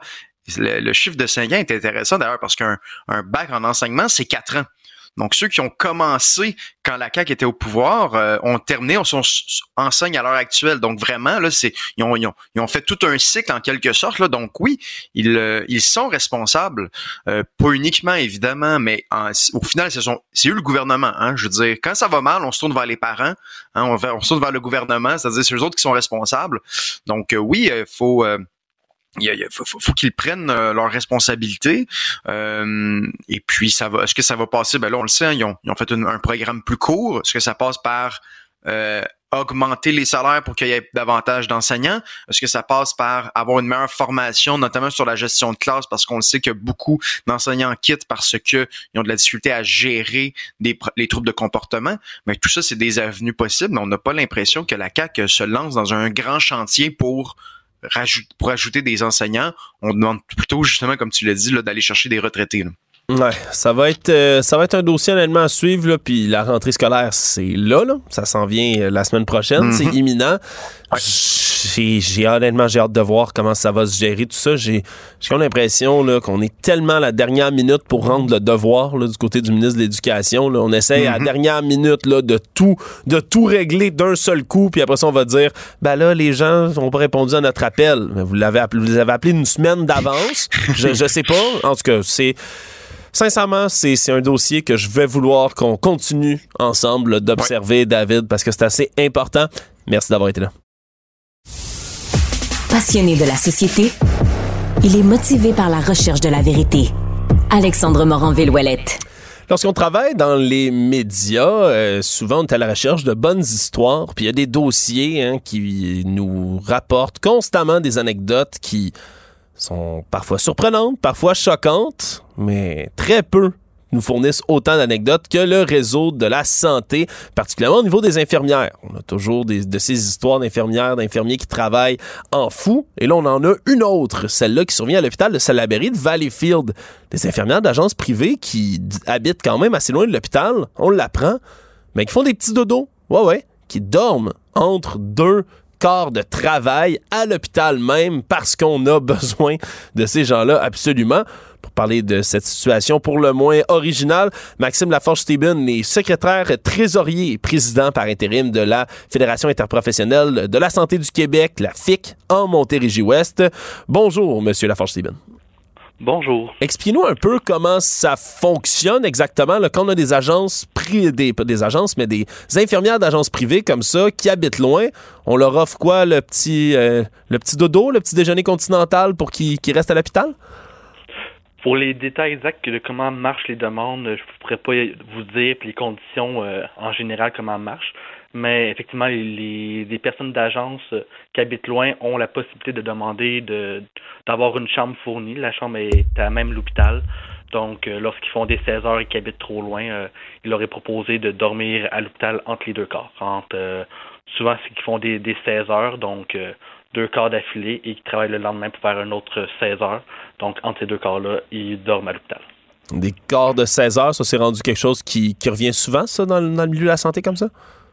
On voit souvent ça chez les, les, agences en ce moment, les, euh, qui demandent, eux, qui demandent de faire des 16 heures, euh, de plusieurs 16 heures de suite. Donc, euh, pour vraiment coller plusieurs jours ensemble et qui dorment à l'hôpital. Donc, c'est de plus en plus commun. On voit ça de plus en plus avec les agences qui leur demandent de faire les 16 heures. Sinon, ils refusent de se déplacer. Ça va peut-être sembler une question stupide, un peu niaiseuse de, ma part, M. Laforge Steven, mais deux quarts de 16 heures, là, d'un 8 heures. Moi, je sais pas, euh, au bout d'un 8 heures de travail, habituellement, ben, je suis fatigué puis j'ai juste envie d'aller me coucher. Euh, est-ce que on n'a pas des inquiétudes qui surviennent auprès des services qui sont donnés par des gens qui font autant de travail dans une si courte période de temps, surtout que les services en question, ben, c'est une question de santé? Euh, c'est sûr qu'on on a une inquiétude du sens pour ça qu'on se bat contre les TSO. Les TSO, c'est des obligés de faire un second quart de travail après un quart de travail. Euh, la fatigue embarque. Euh, c'est sûr qu'on a, on a toujours une inquiétude lorsqu'on voit des plusieurs personnes faire des du temps supplémentaire un après l'autre, que ce soit volontaire ou involontaire. Il y a toujours un risque de fatigue qui, qui vient embarquer là-dedans. Là, j'imagine que quand on a recours à des infirmières d'agence comme ça, puis surtout qu'on les fait venir de loin, ben, tout ça, c'est toujours lié à la fameuse pénurie de main-d'œuvre. Est-ce que c'est un phénomène qui est particulièrement observable en région, en dehors des grands centres, ça, de devoir faire venir des infirmières d'agence de loin? Ben, le manque de personnel, oui, il est plus créé en, région. Euh, il était déjà là avant la pandémie. La pandémie a juste accéléré un phénomène qui était déjà présent euh, dans le réseau depuis plusieurs années. OK. À ce moment-là, de voir des, des infirmiers, des infirmières rester, dormir euh, à l'hôpital. On comprend que ça vient d'eux, la demande, comme vous le dites, là, de travailler des 16 heures comme ça. Est-ce que ça a un effet quand même sur le, moral des troupes, je vais le dire comme ça, là, de manière plus générale, euh, euh, en santé, que ce soit au public ou au privé? c'est sûr que le, le fait d'avoir beaucoup d'agences amène plus de problématiques sur le terrain. il faut former les agences. Il faut avoir des formations très courtes sur le terrain parce que on a beau être une infirmière, un auxiliaire ou une allothérapeute, le, le type de soins qu'on donne dépendamment du département, en chirurgie, c'est pas le même soin qu'en médecine ou en pédiatrie. Donc, il y a toujours des formations ou des, euh, des orientations qui doivent être faites. Et ils sont souvent écourtés car c'est des agences, on ne sait pas s'ils vont revenir. Euh, il y a aussi les manques d'accès pour euh, tout ce qui est accès aux médicaments, accès aux résultats et aux prises de sang. Donc, tout ça amène des surcharges de travail euh, à l'équipe euh, régulière, euh, ce qui cause une surcharge, la fatigue chez les équipes qui sont déjà là. Ouais. à ce moment-là, on parle toujours de problèmes extrêmement multiples dans le système de la santé. Là, on le sait, c'est quand c'est pas un problème, c'est l'autre. En ce moment, de votre côté, à la FIC, c'est quoi pour vous le problème le plus criant? Je, comprends qu'on, comme je dis, il y en a tellement des problèmes dans le milieu de la santé puis au niveau du personnel en ce moment que c'est difficile, on dirait, de départager. Mais si vous aviez une priorité en tête de votre liste de Noël, ce serait quoi? Ben, c'est pour trouver une, solution pour attirer les personnes, maintenir les personnes dans le réseau, avoir des horaires attractifs, avoir des une condition de travail adéquate qui va faire que le monde va rester. Euh, dans le réseau. Parce qu'il y a beaucoup de monde qui rentre dans le réseau et qui quitte, soit pour aller en agence, soit pour aller euh, travailler littéralement ailleurs que dans le réseau de la santé ou que même en soins infirmiers. Donc, euh, c'est il faut trouver des solutions pour que le, travail soit attractif pour les personnes. que ce soit aménager le temps de travail, juste avoir des congés par moment, c'est compliqué. Donc, tout ça, c'est vraiment le, le, nœud du, du problème, c'est avoir des bonnes conditions de travail d'abolir le recours aux agences privées comme veut le faire le gouvernement d'ici 2026? C'est une bonne solution selon vous? Parce qu'il faut savoir que les agences privées, c'est le, symptôme d'un problème plus profond. Pourquoi le monde part en agence? Euh, le plan, on est d'accord d'abolir les, agences, mais comment faire pour s'y rendre jusqu'à là? Euh, c'est peut-être tout cela qui est problématique. Euh, du sens que s'ils ne reviennent pas dans le réseau, on va avoir une pénurie de main-d'œuvre encore plus importante. Ouais, ça faut s'assurer qu'en abolissant les agences, ça fasse pas juste, euh, comme vous le dites, mais mettre des gens, enligner des, des gens vers d'autres euh, domaines. Merci d'avoir été avec nous pour nous expliquer tout ça, Maxime Laforge-Steven. Vous êtes euh, secrétaire trésorier, président par intérim de la FIC Montérégie-Ouest. Merci. Manifestement, il s'est manifesté ses idées et ses positions. Alexandre Morin-Villouellette te rappellerai que 1,3 milliard, 44 milliards de dollars. C'est beaucoup, beaucoup d'argent. À partir de cet événement-là, il y a eu un point de bascule. Un directeur de la section argent, pas comme les autres. Yves Daou. Non, mais c'est vrai, par exemple, quand tu penses à ça, là, les unions, que ça donne? Ça donne rien. On a-tu une union en shop? Nous autres, on n'en a pas. Hey, moi, ça fait 15 ans que je travaille à la shop, hein? Ça fait 15 ans qu'il n'y a pas d'union. Ça donne? On n'a pas d'union, puis ça n'empêche pas que depuis l'année passée, on a la semaine de 54 heures. Et puis on a notre congé à Noël, ben non, jour de l'an. On va répondre à cette question-là euh, avec Yves Daou ce matin. Les unions, qu'est-ce ça donne, Yves? En fait, euh, Alexandre, je sais pas si tu te rappelles de tout ça, là, mais c'était le premier monologue d'Yvon Deschamps. Euh, euh, ça a été fait en, fait en 1969 et c'est rapidement devenu là, dans la mémoire collective là, les unions que c'est que ça donne, le monde le répète encore aujourd'hui. Puis c'était à l'époque il jouait le rôle d'un travailleur naïf puis il était inconscient de son statut précaire puis là il, déconstruisait l'idée que les unions pouvaient améliorer les conditions de travail tout ça. C'était quand même intéressant à l'époque, mais là aujourd'hui, ce qui est fascinant, et sous la plume de journaliste Sylvain Larocque ce matin, c'est qu'il était voir les augmentations de salaire dans les employés des syndicats. Parce que tu sais, bon, tu as les syndicats qui représentent des employés, mais il y a aussi des salariés dans les syndicats eux-mêmes. Et là, euh, dans ce qui est fascinant, c'est que si tu regardes la rémunération hebdomadaire moyenne au Québec, là, ça a augmenté de 4,5% au Québec cette année, alors que l'inflation est à 6,7% Or, à la CSN, la Convention collective des 600 employés prévoit une clause d'indexation qui fait en sorte que les salaires sont ajustés en fonction de l'inflation. Donc, en juin, les employés de la CSN ont touché une somme forfaitaire qui reflétait l'augmentation de... Et donc, c'est un boni équivalent à 5,7 alors qu'en 2022, il y avait eu 6,7% pour, euh, pour d'augmentation par rapport à l'inflation. Et là, ce qui est fascinant, c'est les 150 salariés syndiqués euh, de fonds d'action, qui est l'équivalent du fonds de solidarité, tout ça. Eux autres ont eu une, augmentation, tiens-toi bien, de 7,4% qui a été appliquée au 1er juin 2022. Et là, euh, écoute, le journaliste Sylvain a fait aussi d'autres recherches. Là. Au Fonds de solidarité, qui est l'équivalent du fonds d'action, les 650 salariés syndiqués ont bénéficié d'une clause d'indexation aussi, qui leur a permis une hausse de salaire de 6,3% cette année. Euh, donc, euh, écoute, ce qui est quand même fascinant, c'est de voir qu'il y a des syndicats qui représentent des gens pour pour obtenir des augmentations de salaire. Puis souvent, ils ne réussissent pas à avoir le taux d'inflation. Puis les employés eux-mêmes obtiennent des euh, ont cette fameuse clause d'indexation automatiquement à l'inflation. Donc, euh, quelque chose qui est quand même euh, un peu contradictoire, mais en même temps un peu fascinant. Donc, et je te rappellerai encore là, que tu le taux de présence syndicale au Québec, là, c'est le plus élevé en Amérique du Nord. C'est presque 40 le taux de ah syndicalisation. Hein. Dans le reste du Canada, c'est 29% puis tiens-toi bas, aux États-Unis, c'est 12% Donc, euh, ça veut dire que ils, ont une grosse présence au Québec, puis je pense que c'est important que les syndiqués eux-mêmes euh, au Québec, qui sont représentés par euh, ces syndicats-là, soient au courant de cette information-là, à l'effet que les employés même des syndicats profite quand même d'une clause d'indexation. Oui, c'est important de savoir quand même où va la cotisation syndicale, Yves, parce que si on se pose pas de questions, mais il y a des gens qui quand même vont, vont piger peut-être dans la boîte à biscuits un peu plus qu'à leur tour. Ça, ça reste, euh, mm. ça reste quelque chose qui est important de surveiller. Euh, l'approche de, ben là, ralentissement, récession, je sais plus moi, Yves, comment je veux qualifier cette économie actuelle. c'est comme ça que je vais la, c'est comme ça que je vais la décrire. Mais comme l'épicerie coûte cher, comme tout coûte cher en ce moment, ben il y a des commerces de détail qui eux ben tirent leur épingle du jeu. C'est le cas entre autres de Walmart, hein, qui se d'offrir toujours des prix de moins en moins chers. Ils vont d'ailleurs ouvrir un tout premier magasin depuis un bon moment au Québec. En fait, Alexandre, la réalité, c'est que, tu sais, on peut parler de mots de récession, mais la réalité, c'est aujourd'hui, on est dans une économie à rabais. les gens là euh, ne, cherchent que les rabais maintenant. évidemment, toutes les enseignes de commerce de détail dans l'alimentation ont dû s'ajuster.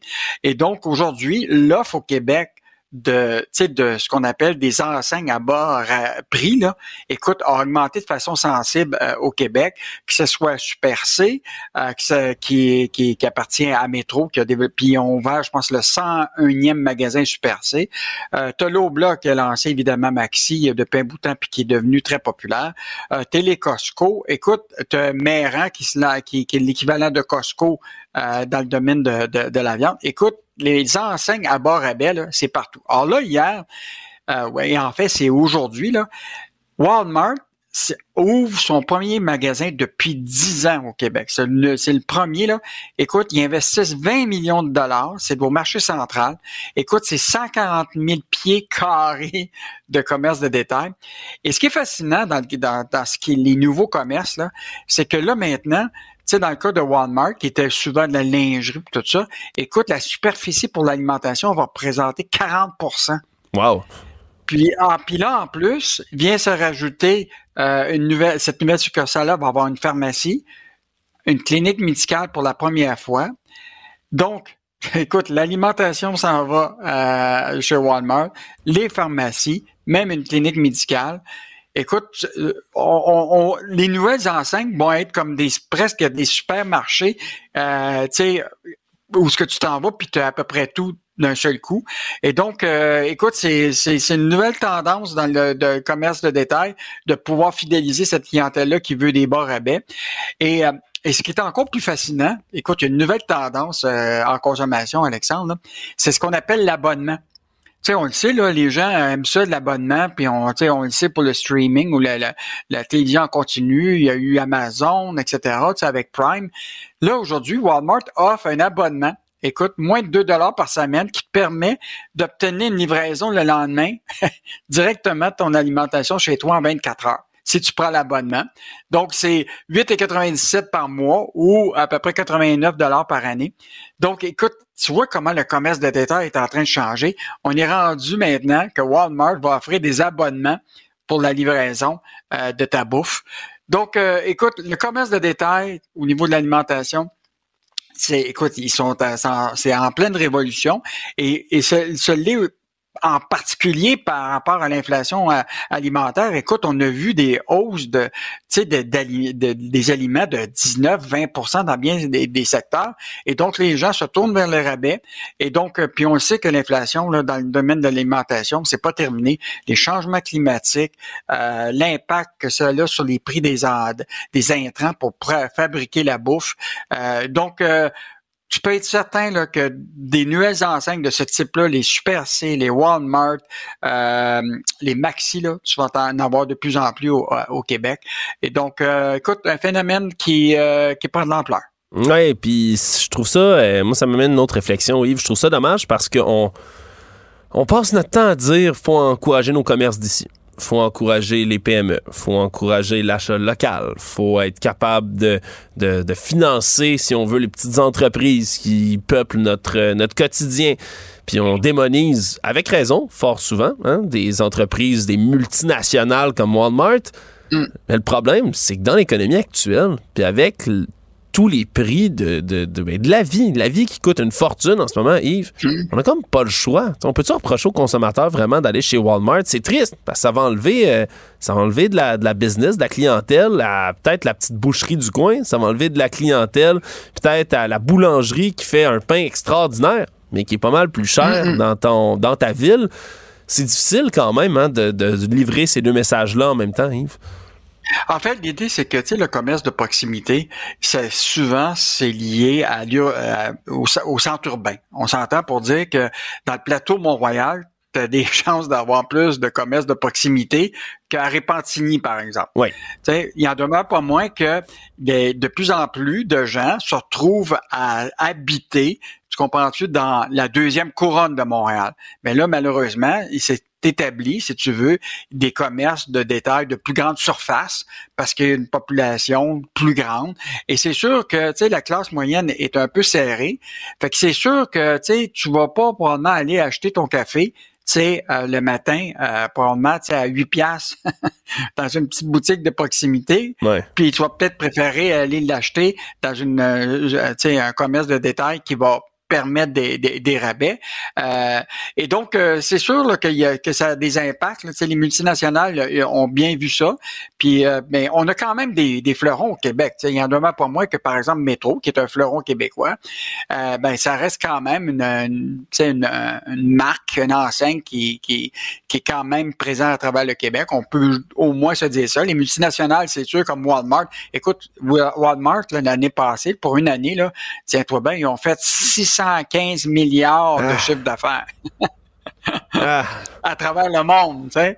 Donc, euh, puis écoute, ça, écoute, les profits sont énormes pour cette entreprise-là. Mais ce qui est intéressant quand même, Walmart nous disait ce matin là, que l'entreprise euh, qui est en son siège social à Bentonville en Arkansas là, dit s'approvisionner auprès de 500 fournisseurs québécois pour une valeur de 3,5 milliards en 2022. Est-ce que ça, c'est la revanche qu'on peut avoir? C'est qu'au moins les multinationales achètent de fournisseurs québécois, en tout cas dans le domaine de l'alimentation.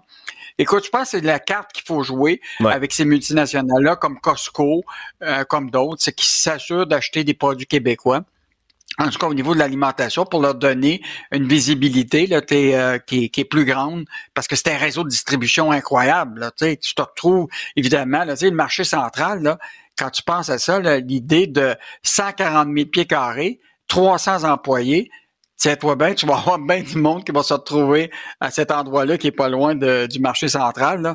Euh, donc, euh, écoute, c'est une bonne nouvelle économique, 20 millions d'investissements. Euh, puis on verra ce que ça donnera dans les prochains mois. Est-ce que les Québécois vont se retrouver de plus en plus dans ces magasins-là plutôt que les commerces de proximité? Intéressant. En maudit ce que tu dis, Yves, sur le fait qu'on doit du moins encourager Walmart puis des grosses entreprises comme ça. Si on est coincé pour aller dépenser chez Walmart, ben, au moins dépenser pour des produits québécois. Ça, c'est vrai que ça peut, euh, ça peut sauver la face un tout petit peu dans ce dossier-là. Si on veut, par contre, euh, ben, aller dans des magasins plus... Euh, plus dispendieux, aller s'offrir des produits de meilleure qualité, Yves, ben, ça nous prend de l'argent. Puis pour ça, il ben, faut bien investir notre épargne. Et ce matin, ben, tu as peut-être une bonne nouvelle, une rare bonne nouvelle d'endroit où mettre ses placements dans cette économie actuelle. Alexandre, tu veux pas dire que je te fais des mauvaises nouvelles à tous les jours? Mais non, mais non. mais c'est pas de ta faute à toi, Yves. C'est pas de ta faute à toi. Au moins, tu mets toujours de la musique pour nous, pour nous requinquer le matin. Ça, j'adore ça. En fait, euh, c'est Michel Girard ce matin qui, euh, évidemment, euh, a une expérience en finance personnelle qui est incroyable au Québec. Et ce qui est intéressant de ce que Michel dit ce matin, c'est, on le sait, là, il y a eu une forte hausse du taux directeur des, des banques. Là. En, y a, présentement, le taux directeur est à 5% alors qu'en 2022, il est à 0,25 Mais évidemment, quand les taux d'intérêt augmentent comme ça, évidemment, il y a, il y a des taux d'intérêt plus alléchants pour ceux qui ont de l'argent pour les mettre dans des comptes que des intérêts plus élevés. Et donc, présentement, là, si tu as un petit peu d'argent, je te dis ça comme ça, Alexandre, si tu l'as dans ton CELI, peut-être que tu pourrais en sortir puis en mettre dans ce qu'on appelle des CPG. Ça, là, il n'y a aucun risque. C'est garanti. Les banques offrent ça. Écoute, le taux d'intérêt, là, sur, si tu mets un CPG d'un an, c'est 5,4% d'intérêt. Puis mettons un 5 ans, c'est 4 donc, quand même, un, mettons, un placement qui est garanti, tu vas avoir ton 5% d'intérêt, puis tu sais pas, tu fais pas face à tu la volatilité de la bourse, mais c'est sûr que tu n'auras pas des rendements, tu sais, présentement dans des fonds communs d'actions puis de portefeuilles équilibrés actuellement à la bourse, tu peux avoir des rendements plus élevés. Mais ça, ça peut fluctuer. Fait que ça dépend de ton tolérance au risque, mais je pense que si tu as, mettons, un 1000 dollars, un 500 dollars, ça vaut peut-être la peine de le mettre dans un CPG qui te rapporte ça. Puis tu vas voir dans un an, ben, tu vas te dire, ben, j'ai fait 5,40% sur, euh, sur ce CPG d'un an. Donc, tu vas être un petit peu plus riche euh, et donc, euh, et donc, ben, tu vas peut-être profiter de, de cet argent-là. Euh, donc, une bonne chronique de Michel Gérard qui vaut la peine de lire parce que tu sais, as différents placements de, de garantie comme ça qui sont à l'abri de, des fluctuations de la bourse qui méritent d'être connus. Bon, ben au moins Yves, des bonnes nouvelles comme ça. J'adore ça, entendre ça le matin. Laissons-nous encore avec du Yvon Deschamps. Je trouvais que ça nous donnait le rythme pour la journée. Yves, merci beaucoup. Non, mais c'est vrai, par exemple, quand tu penses à ça, là, les unions, que ça donne? Ça donne rien. On a-tu une union en shop? Nous autres, on n'en a pas. Hey, moi, ça fait 15 ans que je travaille à la shop, hein? Ça fait 15 ans qu'il n'y a pas d'union, ça donne? On n'a pas d'union, puis ça n'empêche pas que depuis l'année passée, on a la semaine de 54 heures. Et puis, on a notre congé à Noël, ben au jour de l'an. Et puis, l'été, on a une semaine de vacances payées. On la prend pas toujours, moi, là, pareil. Et moi, ça paraît pas, hein, ben, je me fais des semaines de 102, 103. Puis déjà, avec l'overtime, je suis chercher 113. Quelle que soit la situation, il départage le vrai du faux pour faire avancer la discussion. Alexandre Morin-Villouellette. L'enquête a été ouverte récemment euh, pour le service de police de la ville de Montréal parce qu'il y a deux épisodes coup sur coup de vandalisme qui sont survenus à l'édicule de la station Mont-Royal. L'édicule, c'est le bâtiment, le tout neuf, tout beau, tout récent pour la station de métro Mont-Royal qui se fait vandaliser à coups de grosses coulisses de peinture blanche deux fois de suite dans un modus operandi quand même similaire c'est triste parce que non seulement ben, c'est du vandalisme gratuit sur des toutes nouvelles structures qui sont payées par nos taxes et nos impôts, mais en plus, ben, parce que ça coûte encore plus cher après ça de venir nettoyer la chose. Pour bien comprendre, euh, je m'entretiens avec Étienne Miron, qui est propriétaire de Solutions Graffiti. Bonjour, Monsieur Miron. Oui, bonjour. Premièrement, comment on fait ça, enlever des graffitis comme ça quand on vandalise un bâtiment avec de la grosse peinture? Euh, en fait, là, ce, ce, ce cas-là en particulier, euh, qu'est-ce qu'ils ont fait? Ils ont, ils ont, mis de la peinture. Normalement, c'est ce qu'ils font, c'est qu'ils mettent de la peinture dans un extincteur. Euh, puis ils vont pouvoir pulvériser ça un petit peu partout. Des fois, ils vont aller euh, très, très haut là, dans les airs. cette peinture-là, c'est mélangé avec de l'eau, évidemment. Donc, ça s'enlève assez bien, là, en général on est capable de mettre un produit qu'on a à l'interne, puis on, est capable de le nettoyer. Euh, on est capable de le nettoyer quand même euh, très bien, puis ça laisse aucune trace. Ça coûte combien faire des nettoyages de graffiti comme ça? on s'entend, c'est le nerf de la guerre dans tout ça, le prix, parce que ça ça doit pas quand même, euh, ça doit pas être quand même, disons, ah, ça doit être onéreux quand même de nettoyer des graffitis. Oui, c'est ça. C'est surtout ce type d'intervention-là. Là, je sais pas si vous voyez, si, les gens ont un visuel, ils iront voir sur Internet. Euh, ça fait un gros jet, là, comme c'est vraiment shooté avec un extincteur, puis après ça, ça fait plein de petites gouttelettes alentour. Euh, le gros jet, c'est quand même relativement, ben, on, on, nettoie assez facilement, mais après ça, c'est de faire un bon nettoyage, vraiment de tout nettoyer. C'est ça qui est long. Parce que si on fait juste enlever le gros, ben il va finalement ça avoir l'air un petit peu bâclé. Là. Fait qu'il va avoir plein de gouttelettes un petit peu alentour. Donc euh, c'est une job qui peut prendre facilement une demi-journée. Là. Donc, euh, pour le prix, euh, je vous dirais, selon ce que j'ai vu sur la photo, là, c'est pas nous qui, qui, avons nettoyé ça, là, mais je vous dirais c'est à peu près 1000 dollars. OK, quand même, là, ça coûte cher nettoyer des graffitis à une époque où, euh, en ce moment, l'art urbain, c'est très en vogue. On a beaucoup de belles fresques qui sont peintes sur, sur le côté des bâtiments. Peut-être qu'on l'oublie, mais il y en a beaucoup, hein, des tags, des graffitis aussi qui sont pas mal moins beaux puis qui sont plus indésirables. Est-ce que vos équipes sont très occupées? Est-ce que ça travaille fort dans le milieu du, du nettoyage des graffitis? Ça travaille très fort, je dirais. Euh, nous, à l'interne, on a à peu près une quinzaine d'unités euh, qui, qui la ville, la grande région métropolitaine euh, à longueur de semaine. Donc, oui, il y a beaucoup d'ouvrages. tu sais, je vous dirais, quelqu'un qui, est mal intentionné, puis en fait, c'est des gangs, là, c'est, ces gens-là, c'est des gangs. Souvent, il y a les mêmes signatures, puis ils travaillent en équipe, puis dont ils vont marquer, exemple, ils pourraient marquer Étienne, puis là, ben, si moi, je suis le, gang numéro, ben, pas le gang, mais un des euh, je vais me mettre une petite signature. Il va être marqué Étienne avec un petit quelque chose pour dire que c'est telle personne qui l'a fait. Donc, euh, souvent, on va voir les mêmes noms avec des petits designs un peu personnalisés pour, euh, pour chaque personne. Puis, je veux dire, quand on a une canette de peinture, quelqu'un qui est mal intentionné sur la rue Sainte-Catherine, il peut facilement faire 50 graffitis, là, puis se promener, puis juste de faire des petits tags. Donc, c'est sûr que des petits tags, on en voit beaucoup. Des gros tags, ceux qui sont vraiment amateurs d'art urbain, euh, ça, il y en a un petit peu moins, là, je vous dirais. Euh, ça, c'est souvent dans les dans les ruelles où vraiment il n'y a personne, ils vont prendre, prendre le temps. Ça peut prendre ça peut prendre souvent quelques heures là, à faire. Puis c'est surtout que ça coûte cher aussi là, euh, au niveau des, des, canettes de peinture. si on pense une canette, ça vaut à peu près entre 12 et 15 dollars. des fois, il, des fois, il y a beaucoup de peinture sur le mur. Là, fait que des fois, un, un, dessin peut avoir pris quelques heures, puis ça peut avoir coûté facilement 100 dollars. Donc voilà, on manque pas d'ouvrage, ça c'est sûr, mais c'est désolant. Est-ce qu'il y a des classiques dans le milieu du nettoyage du graffiti? C'est-à-dire, est-ce qu'il y en a des, des types de graffiti ou des tags particuliers qui reviennent souvent, qui sont peut-être les ceux que vous avez le plus à nettoyer comme type? Euh, je vous dirais, on voit souvent les, Moi, je les connais pas, les gangs, évidemment, là, mais il y a souvent les mêmes noms qui reviennent. Euh, surtout dans la grande région métropolitaine, là, c'est il y, a des équipes, j'imagine, qui, qui c'est ça, ils marquent toujours le même nom. Fait que oui, on en voit qui reviennent.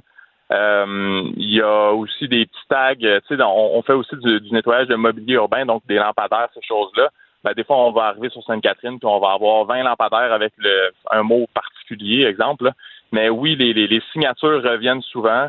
Euh, le même type de tag, à part des signatures, si c'est des dessins, souvent c'est des dessins complètement différents. C'est rare qu'on va voir un castor euh, à 12 endroits différents. Euh, ça, ça a pris un petit peu plus de temps, puis il va pas le refaire 15 fois. Là. Donc, si on voit un petit mot, ben oui, ça, ça se peut, ça, ça revienne euh, de façon répétée. Même question, mais au niveau des du type de bâtiment, est-ce qu'il y a des bâtisses qui sont, euh, règle générale, plus susceptibles d'être couvertes de graffiti? On se comprend des bâtiments abandonnés, d'accord, là, puis on les nettoie pas vraiment, mais sur des bâtiments euh, qui sont commerciaux, actifs, euh, dans lesquels les gens ont, ont un souci de venir nettoyer par la suite ce qu'il y a dessus, est-ce qu'il y a des types qui reviennent plus souvent? Euh, oui, il y a des. C'est sûr, toutes les artères commerciales, euh, c'est quand même assez. C'est achalandé. C'est les, les, ce qu'il faut comprendre, c'est qu'eux, ils veulent avoir de la visibilité. Ils veulent, ils vont, ils vont tout le temps essayer de trouver une place. Ils vont aller, c'est pas pour rien que des fois, ils vont sur, euh, les toits. C'est parce qu'ils savent que ça sera pas nettoyé demain matin. Euh, mais ils vont aussi faire des, petits tags sur les vitrines, effectivement, sur tout ce qui est les grosses artères, Saint-Laurent, Sainte-Catherine, Maisonneuve, Ontario. Euh, ça, c'est très, très achalandé. Sur les gros bâtiments, on parle, exemple, du euh, Stade olympique ou euh, du Centre Bell ou du Palais des Congrès. C'est un petit peu plus gênant parce qu'il y a quand même beaucoup de sécurité. Là. Fait qu'il y en a, là, on en fait, on en fait régulièrement, mais ça revient pas à tous les jours ni toutes les semaines, tandis qu'il y a des bâtiments qu'on peut. Cette année, c'est un petit peu moins pire, je vous dirais, là, au niveau de la la récurrence, euh, il y, a des places qu'on nettoyait, exemple, les années passées, qu'on nettoyait une journée, puis deux jours après, il y avait déjà un graffiti. Ah ouais. Euh, hein? cette année, ça a un petit peu diminué à ce niveau-là, mais quand même, euh, je vous dirais, les artères commerciales, là, c'est vraiment très, très, très achalandé au niveau des graffitis. Ouais, on peut euh, on peut comprendre ça. Euh, les prix dans le dans le dans le monde du nettoyage de graffiti, là, vous m'avez appris pour Station Mont-Royal, c'est à peu près 1000 dollars, mais j'imagine que ça doit varier selon toutes sortes de critères. Si je disais par exemple enlever un graffiti sur un duplex dans Rosemont versus par exemple un édifice public comme la Station Mont-Royal, c'est quoi à peu près les différences de prix puis de, de, de travail aussi qui doit se mettre là-dessus? Oui, ben, si vous avez un petit, euh, un petit graffiti, exemple de 1 mètre carré, là, nous autres, on, fonctionne au mètre carré. Euh, je vous dirais, ça pourrait varier entre 150 à 225 dollars, tout dépendant de le type de peinture, le, le graffiti, est-ce qu'il est rempli, c'est quoi le type de revêtement, euh, c'est une maison centenaire, ces choses-là. Euh, puis aussi la hauteur, souvent la hauteur vient jouer. Là, donc si c'est au deuxième étage, c'est plus cher que si c'est euh, ras le sol. Hmm. Euh, versus c'est ça, des, des, des, édifices publics. C'est des édifices publics, souvent c'est des places comme on dit, c'est des raccoins. L'année passée, on a été sur le toit de l'hôpital Notre-Dame, exemple. Là, je ne sais pas comment ils se sont rendus là, mais il y avait un gros, gros graffiti sur un gros mur. Donc ça, évidemment, c'est plus cher parce qu'il y a plus de préparation. Ça prend une équipe de deux. ça prend de la sécurité, des cordes, ces choses-là. là Ouais, ça, j'imagine que c'est quand même, quand c'est dans des endroits inusités comme ça, ça peut coûter plus cher. Avec tout ça, mais je vous ai pas demandé exactement comment vous les enlevez. Là. Je comprends que c'est avec de l'eau, avec certains produits. Est-ce que, un, c'est quoi le modus operandi classique de votre côté pour enlever les graffitis? Puis en deuxième partie, est-ce qu'il y en a qui sont vraiment difficiles à enlever, que ce soit le produit utilisé ou le, temps qui a passé sur le mur? Oui, absolument. Euh, je vous dirais, c'est pas le, nécessairement le type de peinture qui va être difficile à enlever. Le type de peinture, en général, on, s'arrange tout le temps. C'est surtout le type de surface. Euh, je devrais pas le nommer, mais dans tous les cas, c'est exemple sur des vieilles pierres de calcaire, genre des, vieilles pierres beige. Bon, mais ça, ce genre de pierre-là, c'est un petit peu plus difficile à traiter euh, que, que ta nouvelle brique, exemple, qui est bien, euh, qui est bien scellée, qui, vient d'être faite. Euh, puis le modus operandi, en gros, c'est on applique un produit, des fois un deuxième. Euh, par la suite, on va euh, on va shooter avec de l'eau. Donc, euh, c'est nous, on, a entre 4 et 5 000 livres de pression. Puis, s'il reste des traces, on remet un autre produit pour enlever les traces. Je vous dirais qu'en général, à peu près à 98% on enlève toute, toute trace de graffiti. ça va arriver que certains cas qu'on n'est pas sûr, on va aviser le client avant de passer, évidemment. Puis, on, on les voit là, tout de suite. quand on arrive devant, on le sait tout de suite, oh, bon, bon, ça, ça va peut-être mal partir. Fait que dans ce cas-là, avant de, avant d'envoyer la soumission, on va, on va aviser le client, ça se peut que ça parte mal, ça se peut qu'il reste des traces. Mais je vous dirais, là, euh, on, on, est vraiment spécialisé là-dedans. On a vraiment beaucoup de produits aussi. Donc, euh, je vous dirais qu'à 98% on est toujours capable de, de faire un, travail sans tâche. Bon, je vous avoue que c'est un milieu que je connaissais très peu, comme ça, d'enlever les graffitis, mais je suis, je suis pas surpris de savoir que vous avez beaucoup, beaucoup, beaucoup de travail. J'imagine que c'est un peu... Euh, c'est un peu comme se battre contre une hydre, là, dans votre cas, Monsieur Miron. On coupe, euh, on efface un graffiti, il y en a trois autres qui se font. Au moins, ben, ça veut dire que vous manquerez pas de job, Étienne Miron. Vous êtes propriétaire de Solutions Graffiti. Merci de nous avoir expliqué tout ça. Merci. Il s'engage dans le débat public à la recherche d'amélioration. Alexandre Morin-Villouellette. Cette affaire qui est complètement tirée d'un film d'espionnage. Pourquoi? C'est vraiment intéressant. On peut pas dire l'inverse. Donc, la drogue, c'est donc. Un journaliste d'enquête, pas comme les autres. Félix Séguin. Félix, euh, au moment où on cherche en ce moment dans le réseau de l'éducation des profs, des profs, des profs, puis des profs, moi, la question qui me revenait depuis quelques jours, c'était Hey, on va-tu vérifier un peu c'est quoi les antécédents de ces profs-là? Puis ça coïncide avec un rapport, pas sur les profs, mais dans le milieu de l'éducation pareil, sur les entraîneurs auprès des jeunes. On se rend compte que, ben, on fait pas vraiment ça, des vérifications dans le fond. C'est un rapport qui est commandé par le ministère de l'Éducation euh, et qui a été dévoilé euh, il y a quelques jours euh, seulement, sur lequel l'émission JE a mis la main. Il a été commandé après la diffusion d'une émission de JE sur l'entraîneur de basketball, Danny Vincent. Danny Vincent est un entraîneur qui, pendant une trentaine d'années, euh, aurait, selon plusieurs joueuses, sept que nous avons interviewées, intimidé, commis des violences verbales, des violences physiques, des gestes non sollicités aussi à l'endroit de certaines d'entre elles. Il n'a jamais été accusé de rien, Danny Vincent, mais on aurait quand même pu trouver, si on avait fait des vérifications diligentes, qu'il avait été ciblé par des enquêtes policières. Alors, ce que dit ce rapport-là, essentiellement, c'est qu'un nombre important, écoute bien ça, un nombre important d'entraîneurs évoluent dans le milieu scolaire sans que leurs antécédents judiciaires soient vérifiés. Ça met à risque la sécurité des athlètes. C'est un manque de sérieux dans la vérification qui représente même, je cite le rapport, un risque élevé pour les jeunes. Alors, euh, en clair, pourquoi ça? Le, moi, ma première question, je dis, non, mais pourquoi on n'est pas capable de vérifier. C'est assez, assez simple. Moi, Alexandre, donne-moi ton adresse euh, et ta date de naissance et ton nom complet. Je vais être capable de vérifier quand même beaucoup, beaucoup, beaucoup de choses sur toi dans des registres publics. Si tu as été, je vais savoir exactement les contraventions que tu as eues si tu un véhicule moteur. Je vais savoir où tu demeures. Je vais savoir si tu as fait l'objet euh, d'accusations, si tu as des dossiers qui traînent euh, au criminel, au pénal, au civil, au statutaire. Je vais savoir de une contravention ou contravention où et quand euh, et par quel service de police. Je vais pouvoir aller chercher qui est ton créancier hypothécaire si tu as une maison. Je vais pouvoir aller chercher l'acte notarié pour savoir avec qui euh, tu fais vie commune, si tu fais vie commune avec quelqu'un et tu as acheté cette maison et tu l'as notarié avec quelqu'un. Je vais pouvoir savoir si tu as déjà fait faillite. Je vais pouvoir avoir ton dossier de crédit. tu comprends? C'est énorme ce qu'on peut avoir sur quelqu'un. Maintenant, il y a aussi la question de la vérification des antécédents judiciaires élargis. Ça, c'est un service que les corps de police peuvent donner. Et si, dans le cas de Danny Vincent, on avait fait ça, on aurait appris qu'au début des années 2010, il a été ciblé par une enquête de la police de Laval pour avoir consulté euh, de la pornographie, disons, assez nichée euh, sur le, dans le bureau de l'entraîneur du, cégep où euh, il officiait, c'est-à-dire le collège Montmorency à Laval. Euh, alors, c'est pas, je veux dire, c'est pas rien quand même. C'est pas rien. Euh, et donc, on aurait appris ça. Et d'ailleurs, le, le, le, rapport d'enquête suggère que l'on puisse demander aux entraîneurs de fournir ce rapport-là.